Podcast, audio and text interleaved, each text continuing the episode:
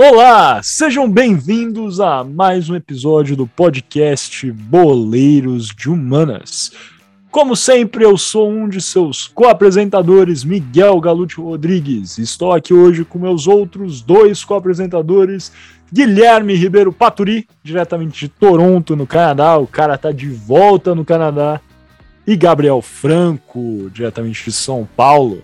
Primeiro, vamos ao Canadá. Gui, como é que você está hoje nessa nossa gravação? Aqui estamos gravando dia 13 de agosto de 2022, cara. Esse episódio que vai ao ar no dia 2 de agosto, é isso mesmo? Não, 2 de setembro, pô. Já estamos em setembro, dá para acreditar, velho. Faltam o quê? Quatro meses para acabar o ano, cara. O que, que tá acontecendo, Gui?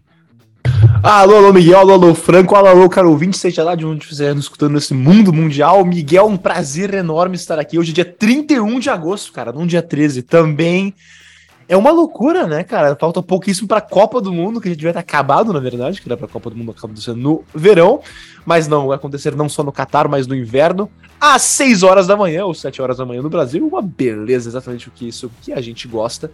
Uh, mas muito animado para estar aqui para mesclar o assunto Copa com o assunto independência, não é mesmo, Gabriel Franco? Cara, sim, e não estamos falando sobre o estádio de independência para a tristeza do Guilherme Ribeiro Paturi, porque foi o estádio onde teve o milagre do São Vitor, que era uma da, um, um dos temas que foram cogitados quando a gente falou sobre independência. Eu acho que foi o Miguel que soltou, não foi? Eu, eu falei, cara, que a gente deveria debater a vitória do Galo sobre o Tijuana do El Turco Mohamed. E infelizmente ninguém deu muita bola, cara, porque para mim era um, era um, tema muito mais relevante, né? mas enfim, é, é, isso mesmo. Mas boa, boa entrada aí, pessoal. O Franco disse, o Gui já, já tocou no assunto. Hoje a gente está aqui, vocês estão ouvindo isso ou no dia 2 de setembro, ou um pouquinho mais à frente. A gente vai falar justamente sobre a taça independência. Né? Essa foi uma sugestão do Gabriel Franco Franco, como é que você se lembrou desse tema, cara? De onde veio essa, esse fiapo aí na sua cabeça, cara, que trouxe essa sugestão? Cara, é, assim, na verdade, o que acontece, né? É, eu estava escutando outro dia, não lembro em qual rádio, alguém falar sobre essa Copa, essa taça, né? Eu ia usar um, um outro adjetivo para poder me referir a, sobre o que, que foi essa competição. É, mas eu acho que o melhor adjetivo que a gente pode usar é esdrúxula, né? É, e, e tava falando quão interessante foi essa competição. E o Miguel, ele falou com. Ele falou: ah, vamos fazer algo para. É, não, foi o Gui. O Gui falou: ah, vamos fazer algo relacionado à independência do Brasil, porque a gente está chegando aí no dia 7 de setembro, eu acho legal. Aí eu pensei, pô, será que não foi. Não foi por acaso que eu escutei falar sobre isso? Porque literalmente eu tinha escutado falar na semana, assim. Aí, é, aí eu lembrei que tinha uma matéria, se eu não me engano, não vou lembrar agora para poder dar os créditos, peço perdão, é, mas acho que é da Trivela, até mandei para vocês, não foi? Que fala um pouquinho sobre sobre o sobre essa taça. E eu tinha lido também, que eu achei bem curiosa, assim. É, porque vocês vão ver, tem alguns fatos aleatórios. Por exemplo, algumas seleções não quiseram colocar os principais jogadores, mas aí Portugal trouxe Eusébio, foda-se. É, e aí, e aí veio esse tema, surgiu esse tema. Muito bacana, cara. É realmente, assim, é uma taça que eu não conhecia, uma competição que eu fiquei sabendo justamente com essa essa sugestão do Franco, essa essa matéria, né, no Trivela. Inclusive um abraço aí pro pessoal do Trivela, quem estiver ouvindo a gente aí. E realmente, cara, acho que vale a pena a gente analisar isso agora, ainda mais nessa comemoração aí que estamos chegando do, do bicentenário da independência do Brasil e a gente sabe de todas as conversas que estão tá acontecendo, como essa celebração vai ser polarizada para um lado ou outro. Então, vamos relembrar esses tempos, o que foi realmente essa taça quais eram os objetivos por trás da sua origem e conversar aí sobre todas as minúcias aí também, como o Franco já apresentou. Mas sem mais delongas, então vamos passando para o primeiro bloco, o nosso kickoff, onde o Guilherme Ribeiro Paturi vai contar um pouquinho mais sobre a origem da Taça Independência. Roda a vinheta!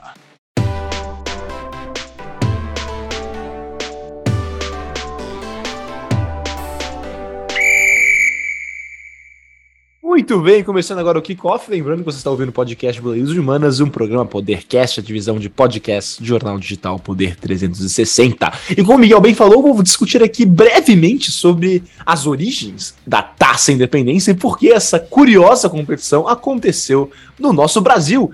E, bem, exatamente isso, né? A Taça Independência, que ficou conhecida na história como a Mini Copa, foi um torneio de futebol que foi patrocinado e promovido pelo Brasil para exatamente celebrar e comemorar os 150 anos da independência do país.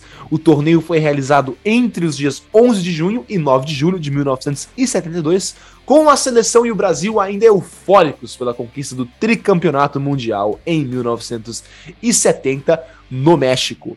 E importante já frisar que essas datas propostas, que no fim foram as datas da minicopa, foram maiores do que uma Copa do Mundo. Então o torneio foi mais longo, porque uma Copa do Mundo era na época.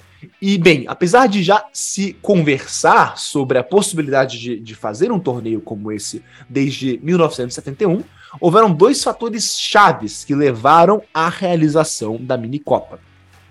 O primeiro, é claro, é o ultranacionalismo da ditadura militar, é, acompanhado das obras faraônicas que eram levadas a cabo pelo regime, levaram à construção de diversos grandes estádios no país. E, a, e esses diversos estádios, que eram tanto públicos quanto privados, de caso a caso, acoplados a esse ultranacionalismo de realmente querer celebrar a identidade brasileira, a cultura brasileira e, consequentemente, a independência brasileira, esse importante aniversário numérico, é, essas condições deixaram o país em uma boa situação para promover e receber um evento de grande porte como a Minicopa, porque, claro, precisava ter é, é, apoio é, tanto político e logístico para isso acontecer. E devido a, a as condições é, do regime no país da época, essas duas estavam presentes.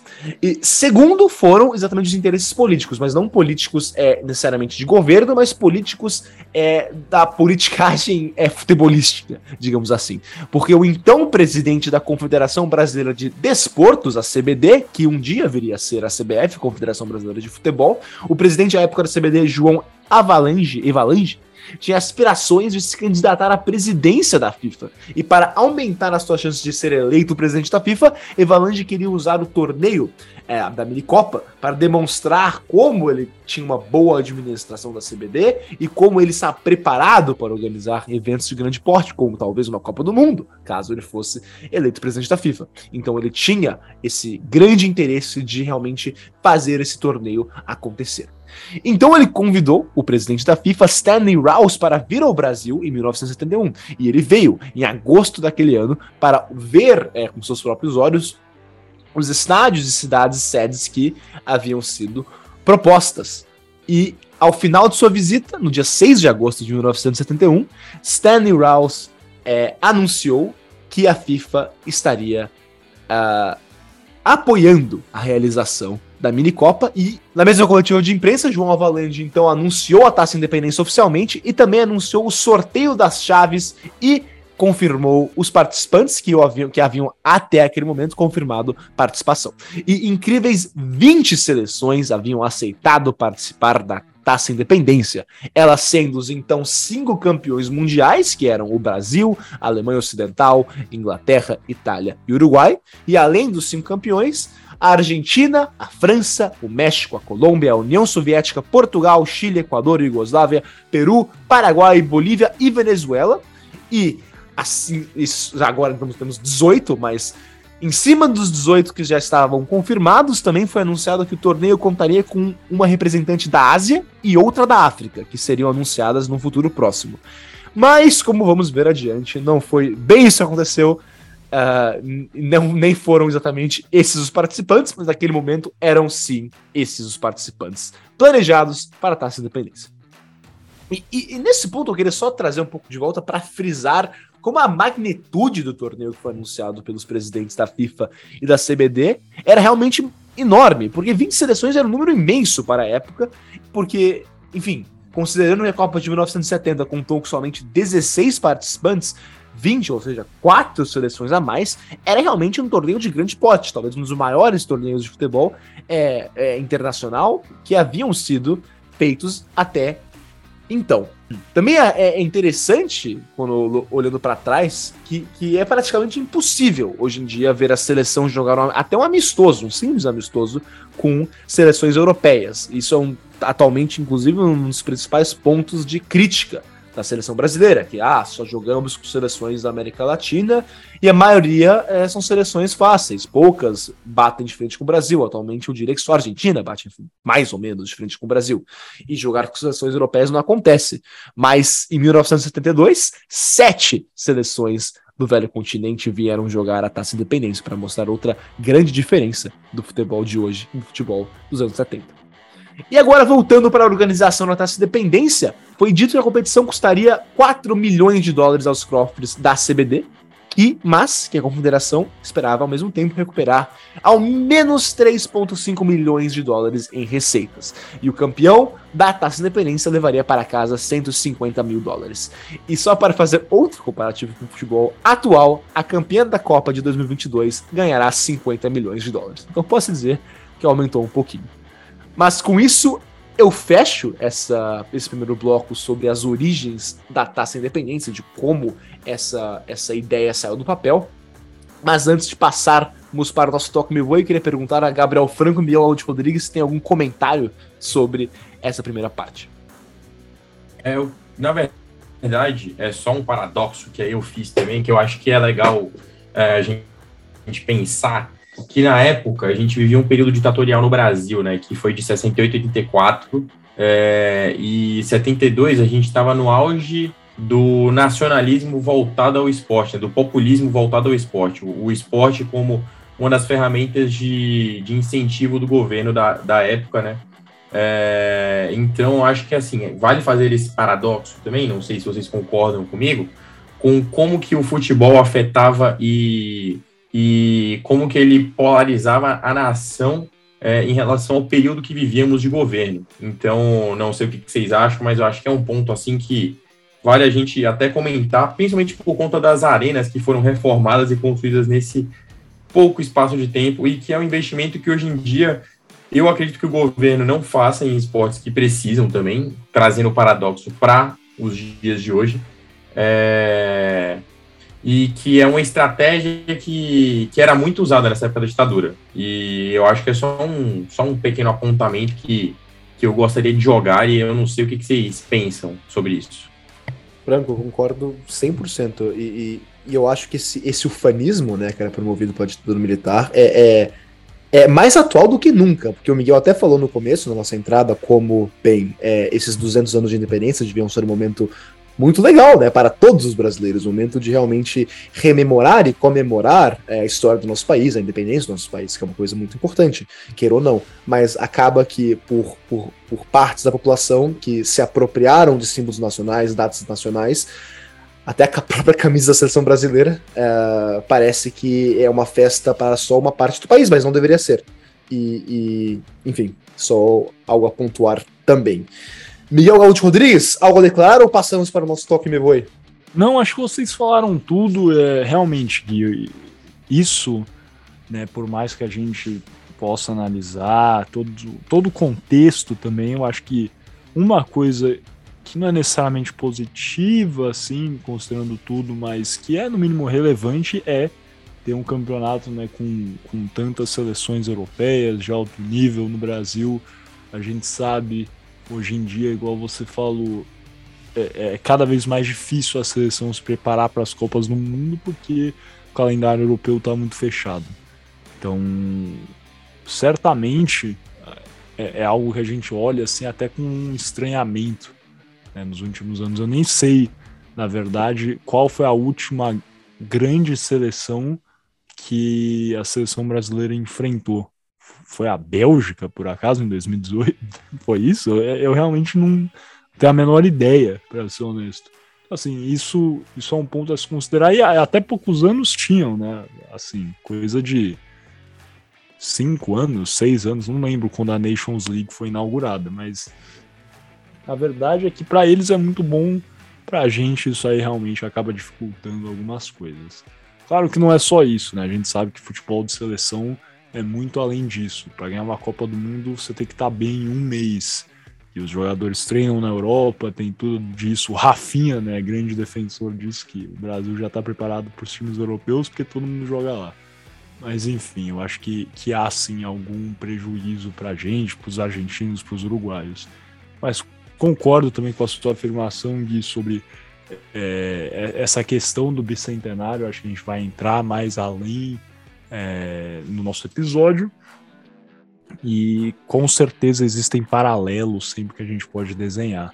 Eu acho que isso é uma questão, né, infelizmente, que é uma polarização meio perene que tem acontecido no Brasil. Eu acho que a gente está aqui conversando dia 31 de agosto, a gente já está sentindo isso no começo do período eleitoral, e certamente agora, dos dois lados, a gente vai vivenciar uma questão bastante conturbada, eu tendo a dizer, nesse próximo dia 7. Vamos analisar, vamos esperar e torcer para tudo dar certo. Mas acho que é isso, vamos fechar esse bloco aí. Só, só antes de fechar, Miguel, só para responder o que você falou, a última vez que o Brasil enfrentou uma seleção europeia, nem uma seleção de alto nível europeia, é, em um amistoso foi em 2019, quando o Brasil ganhou de 3 a 1 da República Tcheca. E antes disso foi. Eu ia falar. De... Entra, Franco, por favor. Não, eu ia falar exatamente a, isso. A República Tcheca é um, é um, time de alto nível, cara? Não, não, cara, não. Falei não de alto nível, falei da Europa só. É. é. Esse jogo, inclusive, foi um dos jogos onde é, a votação popular da Globo ele, elegeu como craque do jogo o Kudela, para, é, para o qual os, os interlocutores e os ouvintes da Globo escolheram para o Galvão Bueno falar esse nome é, obviamente com duplo sentido, né? Mas eu me recordo desse jogo. Foi 3x1, acho que o Firmino fez dois gols, não foi um negócio desse? Caramba, cara, que você tem uma memória boa também, Franco. Eu não lembrava desse acontecimento aí. É, eu confesso que talvez não tenha assistido esse jogo, pra ser honesto. Esse é o problema também, cara. Como a seleção brasileira tem enfrentado cada vez menos seleções, enfim, atrativas, menos pessoas estão assistindo os jogos da seleção, né? É uma coisa muito difícil, cara. Agora a gente vai jogar grandes amistosos contra a seleção de Gana, não é uma coisa assim? cara, eu tenho que ser respeitoso aqui, é verdade. Gana vai pra Copa, é um teste até certo ponto, mas, cara, é difícil, né? A gente comparar. Se, o time quer ser campeão, infelizmente a gente não. Com todo respeito à Gana, eu acho que Gana não vai muito. Se passar da fase de grupos, vai ser já uma boa campanha de Gana, né? É, é, é, uma seleção com muita gana de vitória, né, cara? Então acho que você tem que respeitar um pouquinho mais. É Exatamente. Mas, mas só para voltar nessa estatística, então a última vez que a gente jogou com um europeu, mas não de alto nível, para ser bem claro, não de alto nível, foi contra a República Tcheca em 2019. E a última vez que a gente jogou com um europeu de alto nível, é, em um amistoso, foi no dia 27 de março de 2018, ou seja, antes da Copa do Mundo de 2018, quando o Brasil enfrentou a Alemanha e ganhou por 1 a 0 em Berlim. Mas com isso, depois deste dado, podemos passar então para a, o segundo bloco do nosso podcast Boleiros de Humanas, o Toco e Meboi.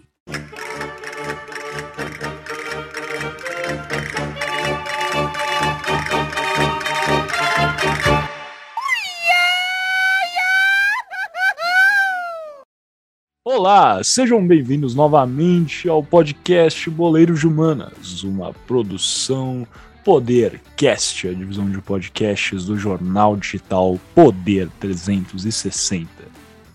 Estamos dando início aqui ao nosso segundo bloco dessa primeira parte do 42 segundo episódio do podcast Boleiros de Humanas, onde estamos conversando sobre a Taça Independência. E agora a gente vai falar um pouquinho né, sobre os preparativos que deram errado, talvez assim, né? Antes da bola começar a rolar, o que aconteceu que deu chabu nessa competição que foi criada aí em toda uma construção, como Gui já disse, entre a CBD, o regime militar, e, e, e realmente, talvez desde o início, é, ocorreu de uma forma é, pouco orgânica, né, se podemos dizer assim, né, não estava incluído originalmente nos planos aí é, da FIFA.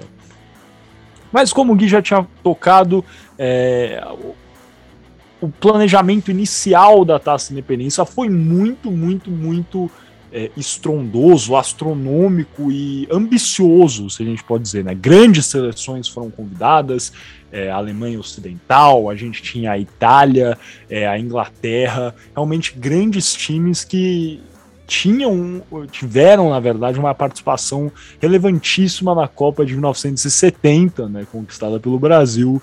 É, há pouco tempo antes, né? A Itália, que a gente sabe, jogou a final daquela Copa contra o Brasil, por exemplo, e o desejo era trazer a Itália para jogar a Taça Independência.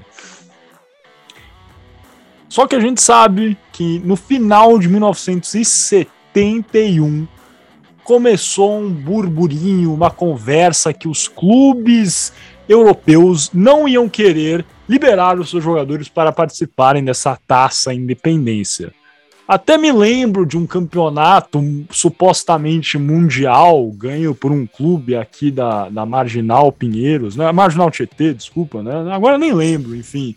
Da Marginal Sem Número, que eles ganharam lá em 2000, que, enfim, a galera não veio, veio pro Brasil meio de férias, uma coisa assim. Tô brincando, hein? Tô brincando. Antes que alguém me processe aí. é uma brincadeira. Mas, enfim os clubes, principalmente ingleses e italianos, não iam querer, não queriam liberar os seus jogadores para vir jogar a Taça Independência, esse torneio que para eles era um torneio de férias, na verdade. Em fevereiro de 1972, quem puxou a fila, na verdade, dessas, enfim, desistências foi a Alemanha Ocidental, que para garantir a sua participação, na verdade, apresentou uma lista aí de exigências e pedidos para os cartolas da, C, é, da CDB e CBD, desculpa, CDB é outra coisa, hein, rapaziada? Opa! Mas enfim, apresentaram uma lista aí de exigências para os cartolas da CBD e as conversas a partir desse ponto não andaram para frente e a Alemanha Ocidental pulou fora. Logo em seguida, o México também desistiu de participar justamente porque o, o dirigente do América, do México, América da cidade do México, retirou alguns de seus jogadores da seleção que participaria da Taça Independência, como eram, enfim, jogadores importantíssimos para a seleção é, mexicana, o México também caiu fora da disputa da Taça Independência. Como a gente já havia né, discutido, a Inglaterra e a Itália estavam meio nebulosa a questão da participação dessas duas fortes seleções, não sabia ao certo o que ia acontecer, tinha muita conversa dos dois lados. A Inglaterra confirmou, depois voltou atrás, depois continuou aquela conversa meio insistente, assim. Cara, é, é igual quando enfim, você responde o story no Instagram daquela menina, a menina dá um like na sua resposta, você responde de novo, ela dá um like, mas não responde, você responde de novo, ela só dá um like, ficou naquela, naquela, sabe, vai ou não vai, vai ou não vai, e foi que não foi mesmo, na verdade, a Inglaterra pulou fora, caiu fora, e daí os dirigentes, os cartolas brasileiros tentando salvar aquela situação, Aí o que, que você faz? Não responde, você manda aquela carinha, né? Com os olhinhos de coração de resposta no Instagram que aparece aquele emojizão grande. Foi a cartada final. Inventaram de trazer aí um compilado, uma seleção do Reino Unido, uma seleção britânica. E aí teriam jogadores de outros países, né? Tinham Gordon Banks, Bobby Moore, Dennis Law, o próprio George Best, né? Que é um dos maiores jogadores da história do Manchester United George Best, que, para quem não sabe, era da Irlanda do Norte. Então, seria realmente um compilado desses grandes jogadores de todo o Reino Unido. E mas a ideia acabou não indo para frente e não é, não contamos aí com a participação da Inglaterra e nem mesmo de uma seleção britânica, né, do Reino Unido como um todo. Com isso, com essa lacuna, esse espaço deixado pela Inglaterra, os cartolas brasileiros começaram a ir atrás da Espanha, mas logo de frente é, o Real Madrid brecou essa participação da seleção espanhola, falou que não ia ceder jogadores, é, enfim, foi uma pressão imensa aí do principal time espanhol para que a seleção espanhola não participasse. Também o técnico da Espanha, na verdade, à época, viu pouco, enfim, interesse, brilho, vislumbre de participar dessa taça independência, ainda mais sem a Alemanha Ocidental e sem Inglaterra, não seria talvez a preparação mais importante para eles. Então a Espanha decidiu não participar também e a, a, a CBD aí acabou tendo que aceitar, ou enfim, foi a terceira opção, se a gente pode considerar assim, a Escócia, que também tinha uma seleção, na verdade, à época boa, essa é a verdade. E a Escócia foi chamada e participou, garantiu aí a, a vaga dela, inclusive na segunda fase do torneio, já passou diretamente para a segunda fase, o que demonstra aí que a Escócia era um time assim de algum calibre à época e, incorporou aí a, a, a, vaga que a Inglaterra teria é, no início, né, na concepção do torneio. A Itália também logo em seguida pulou fora do barco, decidiu também por pressão dos principais clubes que estavam se recusando a ceder seus jogadores. E aí a, a seleção italiana, como não iria participar, e juntamente a seleção da Alemanha Ocidental, tínhamos duas vagas aí para europeus. A CBD convidou a Tchecoslováquia, que aceitou aí, o convite em março de 1972, a Tchecoslováquia que tinha um bom time também, e a Irlanda, que, enfim, foi chamada de, e foi uma terceira escolha também. Tentaram chamar Áustria, tentaram chamar Grécia, mas veio aí a, a Irlanda para participar da taça independência, colocando a União Soviética, que era uma forte seleção e já estava confirmada no torneio, na segunda fase, né? Remanejaram. Como a seleção da Irlanda era mais fraca, colocaram a Irlanda na, na primeira fase e a União Soviética herdou essa vaga aí que seria originalmente da Alemanha ou da Itália e entrou aí na segunda fase do torneio diretamente. Representando a Ásia, não tivemos nenhum problema. Irã participou do torneio, concluiu né, a sua, é, o seu aceite como representante asiático. E realmente tivemos algumas questões mais complexas contra a, a conseguirem participações de times africanos, né, seleções africanas, e um substituto da CONCACAF, da América Norte, para o México, que havia pulado fora, como vocês lembram, depois, em fevereiro de 72, o presidente do América do México, Guilhermo Canedo, decidiu retirar aí a participação de seus jogadores. Qual foi a decisão da CBD? Conseguir aí um bem bolado de jogadores, um, um combinado regional da América do Norte e da África, e essas seriam as, uh, enfim, seleções, entre aspas, assim, que representariam essas regiões e não países.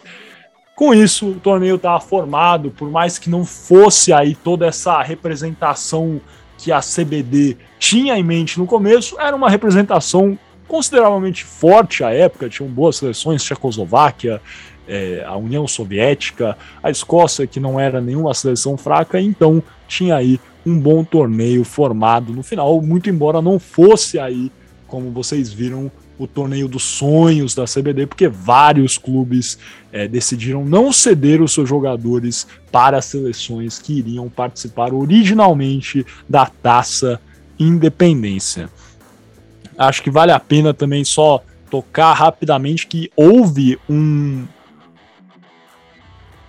um, um investimento até considerável, né, por parte da, do regime à época, e como o Gui também já entrou é, no início falando um pouco das sedes, mas é, o torneio contou aí com 12 cidades sedes, né?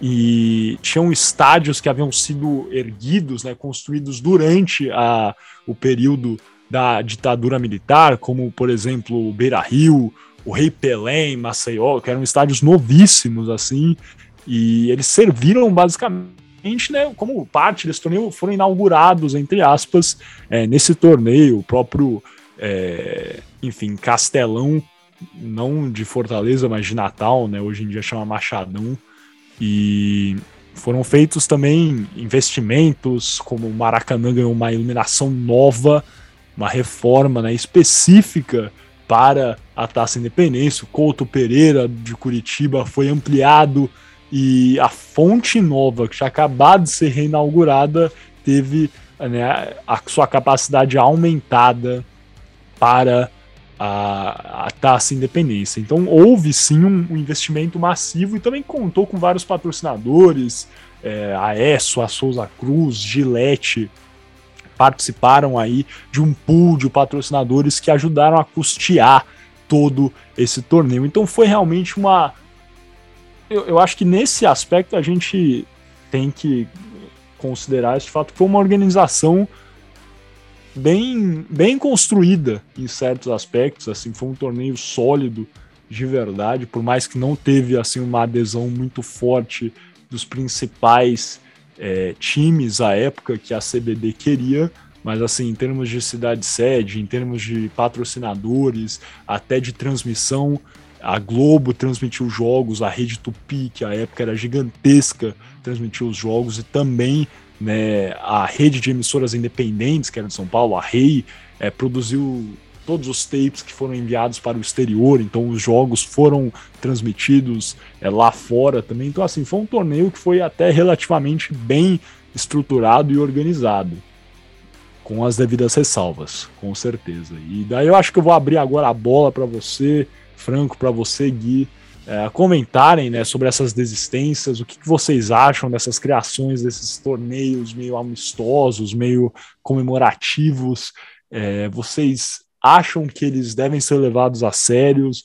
Vocês, por, por, que, que vocês acham que essas seleções aí, talvez do, da prateleira mais alta da Europa, decidiram pular fora do barco tão, tão, numa data tão próxima assim, ao início da Taça Independência? E se esse torneio na verdade, é, pode ter sido talvez esnobado por essas seleções é, nesse aspecto. Olha, eu acho, eu acho que até, bem, eu, eu acho normal até um certo ponto essas desistências. Eu ficaria, eu acharia estranho, mais estranho do que tudo, se não tivesse nenhuma. É, principalmente seleções fortes. Eu tava, enquanto eu pesquisava sobre o assunto, eu pensava justamente nisso. Por que será que a Espanha, ou a Inglaterra, ou a França aceitaram participar de um torneio assim no meio do ano, porque hoje seria impossível, mas até naquela época eu acho que não devia ser muito diferente, como você descreveu bem, não era. A Inglaterra é, não queria ser de jogadores, o Real Madrid não queria ser de jogadores, porque, né, é, é, é um risco quando você cede jogadores a, a seleções. É, acontece muito você, quando você cede jogador a seleção, ele se machuca e você fica sem. E no final do dia você que tem que continuar pagando salário, pagar tratamento, etc. E isso é até uma das minhas grandes críticas atualmente a, a datas FIFA, porque você cede seu jogador, você cede o Arrascaeta, vai jogar no Uruguai, joga contra o Paraguai, o cara é quebrado, fica três meses sem jogar e quem paga contra o Flamengo. A seleção do Uruguai não tem que pagar nada. É... Enfim, então. É contra a Albânia. Contra a Albânia, exatamente. E só entrando nessa. saindo da tangente, Miguel, eu, eu acharia estranho se não tivesse desistências. É, eu não sei se é necessariamente esnobar, talvez um pouco, talvez até seja algo de as seleções, as confederações da Espanha e da, da Inglaterra não tinham ser, não botavam muita fé que ia para frente esse torneio acontecer mesmo, aí quando viram que iam, não queriam mais participar. Enfim, não fiquei chocado com as existências, acho que é até normal até um certo ponto, mas claro, quando nós falamos de um torneio amistoso, é Bem, nem sempre levado muito a sério. E no final do dia foi um torneio amistoso, apesar de ter sido um torneio amistoso bastante grande. O que você acha, Franco? Primeiro eu gostaria de abrir falando sobre, um pouquinho sobre, é, sobre o nosso amigo Miguel Galute Rodrigues e o quão saudosista ele é, porque no bloco anterior ele falou República Tcheca, essa seleção é forte, e aí agora ele falou sobre a fortíssima seleção da, Tche da, da Tchecoslováquia na é época. É verdade. É, é verdade, hipocrisia, um o saudosismo do Miguel Galucci Rodrigues. Cara, mas vocês, te, vocês têm que concordar. Que Sele, seleções. Não, não, não. É velho, pera lá, pera lá. Virou, virou, virou bagunça isso aqui, cara. Flu, flu, flu. Pô, cara, é, é possível que existam seleções que eram fortes no passado e que hoje em dia não são mais. A Hungria é boa hoje em dia? Não, pô, mas já foi vice-campeão da Copa do Mundo. O Zoboslai é o melhor batedor de já, A Tchecoslováquia foi vice-campeã do mundo. A, a, República Tcheca não, pô. Agora a, a Tchecoslováquia sim. Então, não, não, não, vem, não vem pra cima de ah, com isso aqui, não, cara. O que, que é isso? não, mas enfim. É, no geral, assim, eu concordo com o Gui, eu acho que ele tem total razão é, em pensar, pô, por que, que alguém viria para cá é, com força total? Acho que, inclusive, uma, da, uma das únicas seleções que veio com força total foi Portugal, provavelmente para roubar nosso ouro de novo, né? Porque trouxe até o Eusébio para poder tentar ganhar essa Copa, e a, e a Copa dava uma taça de 5 quilos de ouro maciço. Então, eles vieram literalmente para tentar roubar nosso ouro, mas não conseguiram, como a gente vai falar mais à frente. É, e eu acho também que não faz sentido você usar em datas FIFA, datas comemorativas, é, jogadores de, de alto escalão. A gente tava, eu até falei aqui sobre França e Albânia brincando com o Gui, porque antes de abrir o, o antes da gente começar na resenha que a gente estava tendo, cara, imagina só, a França joga contra a Albânia. Ela convoca o Mbappé para jogar. O Mbappé está correndo pela ponta direita e aí simplesmente um zagueiro da terceira divisão húngara, que foi exatamente como o Miguel descreveu, dá um carrinho e quebra o joelho do e, e quebra e quebra a perna do Mbappé o Mbappé fica fora da Copa, o que acontece? Então não vale a pena, em certos momentos, você colocar força total no, numa competição amistosa. Eu acho que essas competições amistosas elas servem muito como algo representativo, algo que você vai, vai lembrar para sempre com carinho.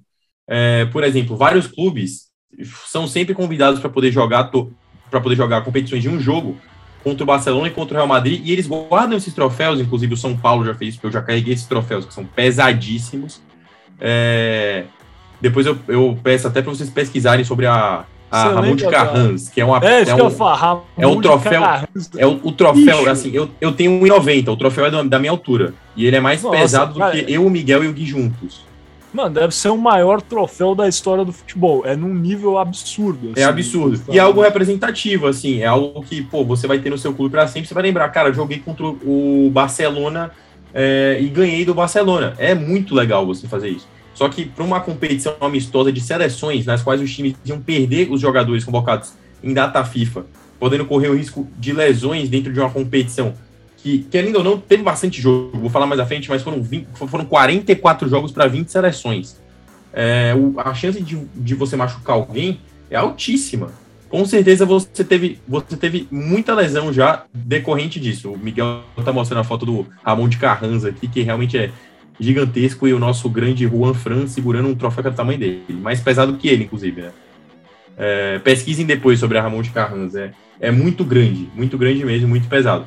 Mas acho que é algo mais representativo e legal, não algo que você tenha que levar a sério realmente. Lógico, se você tá jogando em casa, você tem que levar a sério. O Brasil tinha a obrigação moral de ganhar essa taça. Perfeito. Acho que vamos ficar com essa para não confundir o pessoal. Pesquisem o troféu Ramon de Carranza, que era o mais importante que a gente vai falar aqui hoje. São Paulo ganhou, Palmeiras ganhou, Corinthians ganhou, Vasco ganhou, acho que Flamengo ganhou também. Então, cara, tem coisa para todos os torcedores aí. Dá uma olhada Olha, lá. Uns times aí já pode considerar mundial, né? É, pô, exato. Inclusive, ó, sabia da história? Eu fui no jogo que o São Paulo venceu a grandiosa Eusébio Cup, cara, do Benfica em 2013. Eu tava lá no Estádio da Luz, gols de Aloysio Boi Bandido e Rafael Tolói. Então eu, eu fui testemunha ocular desse grande acontecimento futebolístico. Acho que São Paulo já é tetracampeão mundial por causa desse título em cima do Benfica. Que inclusive tinha o Bruno Cortez na lateral. Então, oh, que meu microfone até caiu depois dessa, cara. Tá, tá parecendo o Grêmio aqui. Mas é isso. Acho que vamos fechar esse, esse bloco e passar para o nosso terceiro e último bloco dessa primeira parte, o nosso arremate.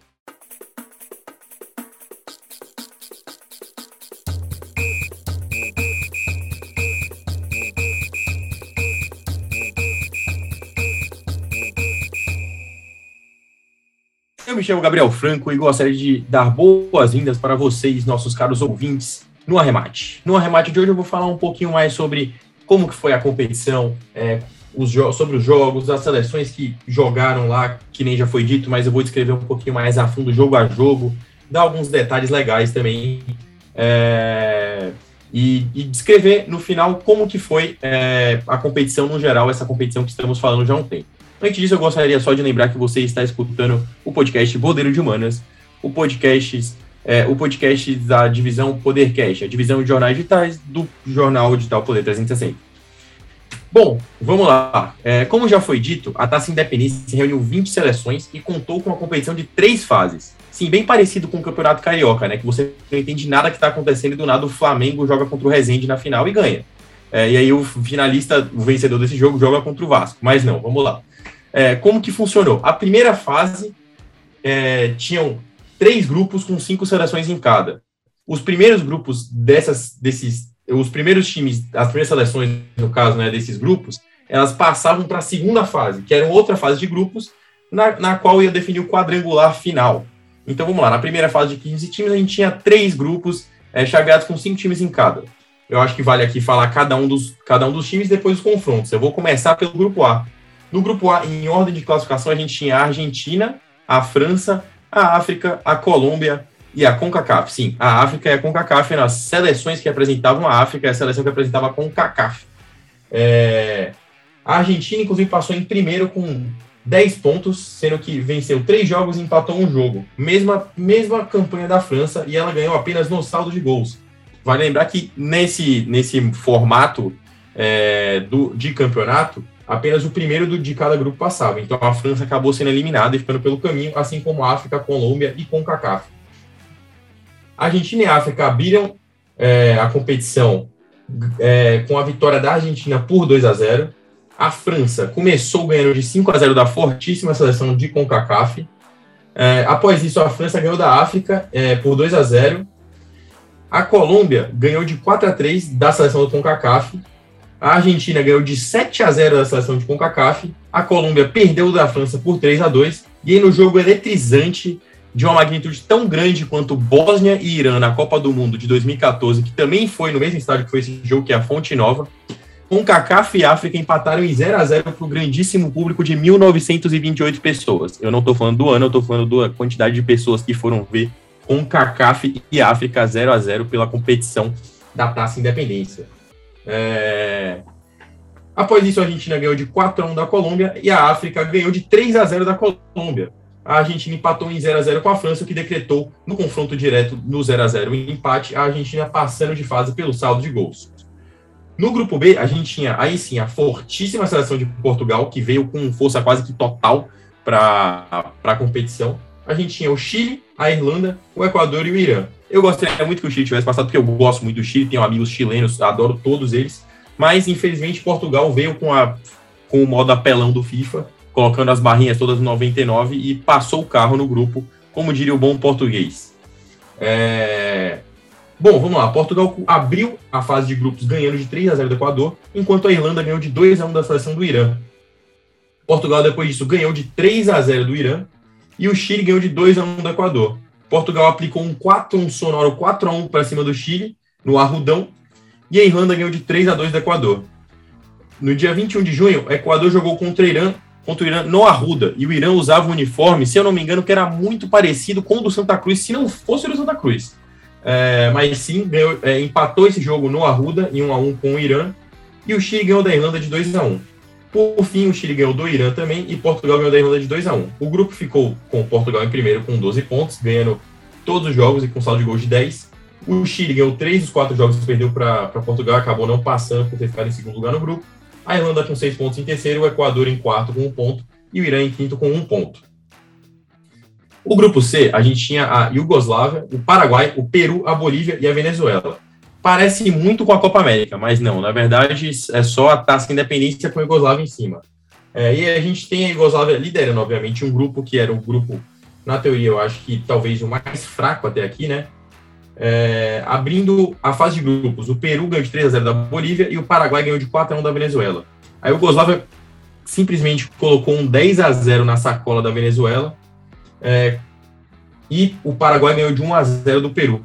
Após isso, a Iugoslávia empatou com a Bolívia, o Peru ganhou da Venezuela, a Venezuela empatou com a Bolívia e a Iugoslávia ganhou do Paraguai, que o confronto direto definiu a Iugoslávia na próxima fase. Mesmo com o Paraguai ganhando de 6 a 1 da Bolívia, bastou a Iugoslávia ganhar de 2 a 1 do Peru para se classificar para a fase final. Bom, é, a gente teve alguns confrontos marcantes aqui, como a Argentina e França, Portugal e Chile, é, mas é bem detalhado e bem claro, assim, no, no, bom, no bom português, que essa primeira fase foi. Tinham três focos de seleção, que era França, é, França, Argentina e Portugal. Estavam divididos em dois grupos, então a gente já teve um confronto de Argentina e França é, na primeira fase, logo já, já matou uma das duas. E na, no terceiro grupo a gente tinha a forte seleção da Iugoslávia também, mas que não batia de frente com essas outras seleções, é, como Portugal, Argentina e França. Então vamos lá. Na fase final a gente teve uma nova divisão entre, entre os três classificados: Argentina, Portugal e Iugoslávia. Esses, essas seleções, elas enfrentaram outras cinco, que, outras cinco que já estavam classificadas, assim como o Miguel falou, e foram divididas em dois grupos, o grupo A e o grupo B. As seleções que já estavam classificadas eram Brasil, Escócia, é, Tchecoslováquia, União Soviética e o Uruguai. Então, assim, como que o grupo A ficou dividido? O grupo A ficou dividido com Brasil, Iugoslávia, Escócia e, Tche e Tchecoslováquia. Vale lembrar que o primeiro de cada grupo passava para a grande final e o segundo de cada grupo disputava o terceiro e quarto lugar. Então o que, que a gente teve? A gente teve o Brasil na liderança do grupo A com, com sete pontos, a Iugoslávia ficou na segunda posição com quatro, enquanto a Escócia e Tchecoslováquia ficaram em, com dois pontos na, nas duas últimas posições do grupo. O Brasil abriu, abriu na verdade, a competição para o Brasil com 0 a 0 com a Tchecoslováquia. Enquanto isso, a Escócia empatou em 2 a 2 com a Iugoslávia. O Brasil ganhou de 3 a 0 da Iugoslávia no Morumbi, inclusive, é, e a Escócia empatou 0 a 0 com a Tchecoslováquia. O Brasil ganha da Escócia de 1 a 0 e a Iugoslávia ganha da Tchecoslováquia, o que define o grupo da forma que eu falei para vocês. O grupo B era talvez um grupo um pouquinho mais complicado que o do Brasil, porque você tinha Portugal, Argentina, União Soviética e Uruguai. É, o, o, primeiro jogo foi União Soviética e Uruguai, também no Morumbi, no qual a União Soviética ganhou de 1 a 0 do Uruguai. A gente teve depois disso Portugal ganhando de 3 a 1 da Argentina, o Uruguai empatando com Portugal, a Argentina ganhando de 1 a 0 da União Soviética, Portugal ganhando de 1 a 0 da União Soviética, a Argentina 1 a 0 do Uruguai. Então, com isso, a, a seleção de Portugal ficou em primeiro lugar e a seleção da Argentina ficou em segundo lugar, principalmente por conta do confronto direto no Maracanã, no dia 29 de junho, no qual Portugal ganhou de 3 a 1 da Argentina. E a gente teve a decisão pelo terceiro lugar, entre Yugoslávia e Argentina no Maracanã. A Yugoslávia ela tinha um time fortíssimo e acabou batendo a Argentina por 4 a 2 é, Vale lembrar que nessa época a Argentina não tinha título mundial, então não era uma seleção tão relevante assim, mas ela já era uma seleção competitiva, uma seleção forte, sempre teve bons jogadores. É, a Argentina teve dois gols de pênalti nesse jogo, os dois feitos pelo Brindisi, enquanto é, o Yugoslávia ganhou de 4 a 2 com um gol do Bajevic, do, com dois do Bajevic, um do Katalinski e um do Zadic. O árbitro foi o José Faville Neto. Na, na verdade, o árbitro, o árbitro, foi o Paul Schiller. O auxiliar foi o José Faville Neto, que é brasileiro, e o auxiliar 2 foi o Edson Pérez. A Yugoslávia foi a campo com. Aí eu me compliquei um pouquinho em tentar falar da seleção da Yugoslávia de escalação, mas vamos lá. Marik Boskic, Stepanok, Pavlovic, Katalinski, o Katalinski é famoso, hein? É, Paunovic, Petkovic, Oblak, não é o goleiro, Bajevic, Asimovic, Djait e o treinador era o Boschkov. A Argentina foi com Santoro, é, Dominique, Piazza, Vargas, Heredia, Raimundo, Semenelski, Pastoriza, Mastrangelo, Avalai e o Mas. O treinador era o Pisucci. E a final foi entre Brasil e Portugal no Maracanã, no qual o público foi de 99 mil pessoas ou 100 mil pessoas, e a renda na época de, cruz, de cruzeiros foi de 2 milhões e 500, 500 528.885 cruzeiros. O árbitro foi o israelense Abraham Klein. O Brasil, ele foi a, ele eu vou começar com Portugal. Portugal foi a campo com Zé Henrique, Arthur Humberto Messias, Adolfo, Jaime Graça, Tony, Pérez Jordão, Eusébio e Diniz. O grande craque, obviamente, era Eusébio, que já tinha sido um dos melhores jogadores do mundo, já tinha conquistado as Champions pelo Benfica e era considerado uma grande lenda por Portugal. Já o Brasil, o Brasil foi com Leão, Zé Maria, Brito, Vantuir, Marco Antônio, Clodoaldo, Gerson, Rivelino, Jairzinho, Tostão e Leivinha. O treinador era o Zagallo, grandíssimo Zagallo, Mário Lobo Zagallo. Bom, é, a final foi entre os dois primeiros de cada grupo, o Brasil contra Portugal, no Maracanã, como já bem foi dito. E, o, e diferente de, de, do grito de independência, onde Pedro Álvares Cabral gritou independência às margens do rio Ipiranga, na verdade, a seleção tupiniquim enfiou uma faca no, na barriga dos portugueses e ganhou de 1 a 0 com gol do Jair, com gol do Jairzinho, se eu não me engano. É, aos 89 minutos do jogo. O que dando a vitória para o Brasil, faltando um minuto para acabar o jogo, é, no Maracanã absolutamente lotado. E o Brasil levou a taça para a Copa. O, Brasil levou a taça para casa. É, uma curiosidade sobre essa taça, era uma taça de 5 kg de ouro maciço e que ela foi roubada, não sei se vocês sabem, é, mas junto à taça Jules Rimet, ela foi roubada quando o Brasil perdeu a taça na década de 70. Então, no grande escândalo de roubo de taça, essa taça foi junto, que era uma taça cara, e dessa vez Portugal não conseguiu levar o ouro para casa. Quem levou foi a mesma pessoa que levou a Jules Rimet para casa. É, enfim, eu termino essa esdrúxula competição, essa esdrúxula descrição de competição. Queria saber se Miguel, Gui, vocês têm algum adendo a falar sobre as seleções, sobre realmente o Brasil ter ido com força máxima, Portugal também terem che chegado à final e ser muito é, e coincidir muito que no, na comemoração da independência do Brasil sobre Portugal, a final ser Brasil e Portugal no Maracanã? Ah, eu acho que principalmente nos últimos anos, com certeza Portugal, Brasil tem relações muito próximas, né? Na época também era assim, então acho que eu, eu não sei porque eu não pesquisei essa parte a, a, a fundo, né? Mas eu imagino que deve ter ocorrido algum tipo de pressão por parte do governo de Portugal também para colocar um time competitivo para que Portugal fosse bem nessa, nessa é, competição, já que eram, enfim, governos amigos, é, representava muita coisa, um torneio da independência do Brasil, a seleção de Portugal ir com um time competitivo. Acho que essa final é ainda mais por um placar mínimo. Você falou enfim uma faca, mas acho que é isso, né? 1 a 0 deve ser o placar que é o grito de independência do Dom Pedro sozinho lá à margem do Riacho de Ipiranga Agora, inclusive, para quem mora em São Paulo, o Museu do Ipiranga, onde foi o grito, vai reinaugurar. Fica a dica aí para vocês, dia 6 de setembro, depois de anos fechado, o Museu do Ipiranga vai reinaugurar aí, onde tem aí toda a, as memórias, os quadros da independência. Mas é isso, 1 a 0 deve ser, é, é, eu acho que é uma descrição ótima do que foi o, o processo final né? Não estou considerando tudo do que foi a independência brasileira, mas a parte final acho que é, é isso, é 1 a 0 o grito do Dom Pedro. E você, Gui, o que você acha? Uma boa metáfora, não? ótima metáfora e ótima uh, frase do Franco é, quando descrevendo o jogo. E sem maiores comentários, só eu vou te acompanhar, Miguel, na dica cultural do Museu do Ipiranga. Eu acho um, um programa muito legal para a família ir no dia 7 de setembro, no feriado, aproveitando que ele abre no dia 6 de setembro. Parece que foi até feito de propósito, Miguel. E. Quem, quem diria, cara? Quem diria? Como eles pensaram numa coisa dessa? Exatamente. Mas com isso eu fecho a minha, meu comentário. Nada mais a comentar nesse bloco. Perfeito. Então, então vamos fechar aqui esse primeiro bloco, essa primeira parte, né, na verdade, o terceiro bloco desse 42 episódio do podcast Boleiros Humanos, edição Independência do Brasil, Taça Independência.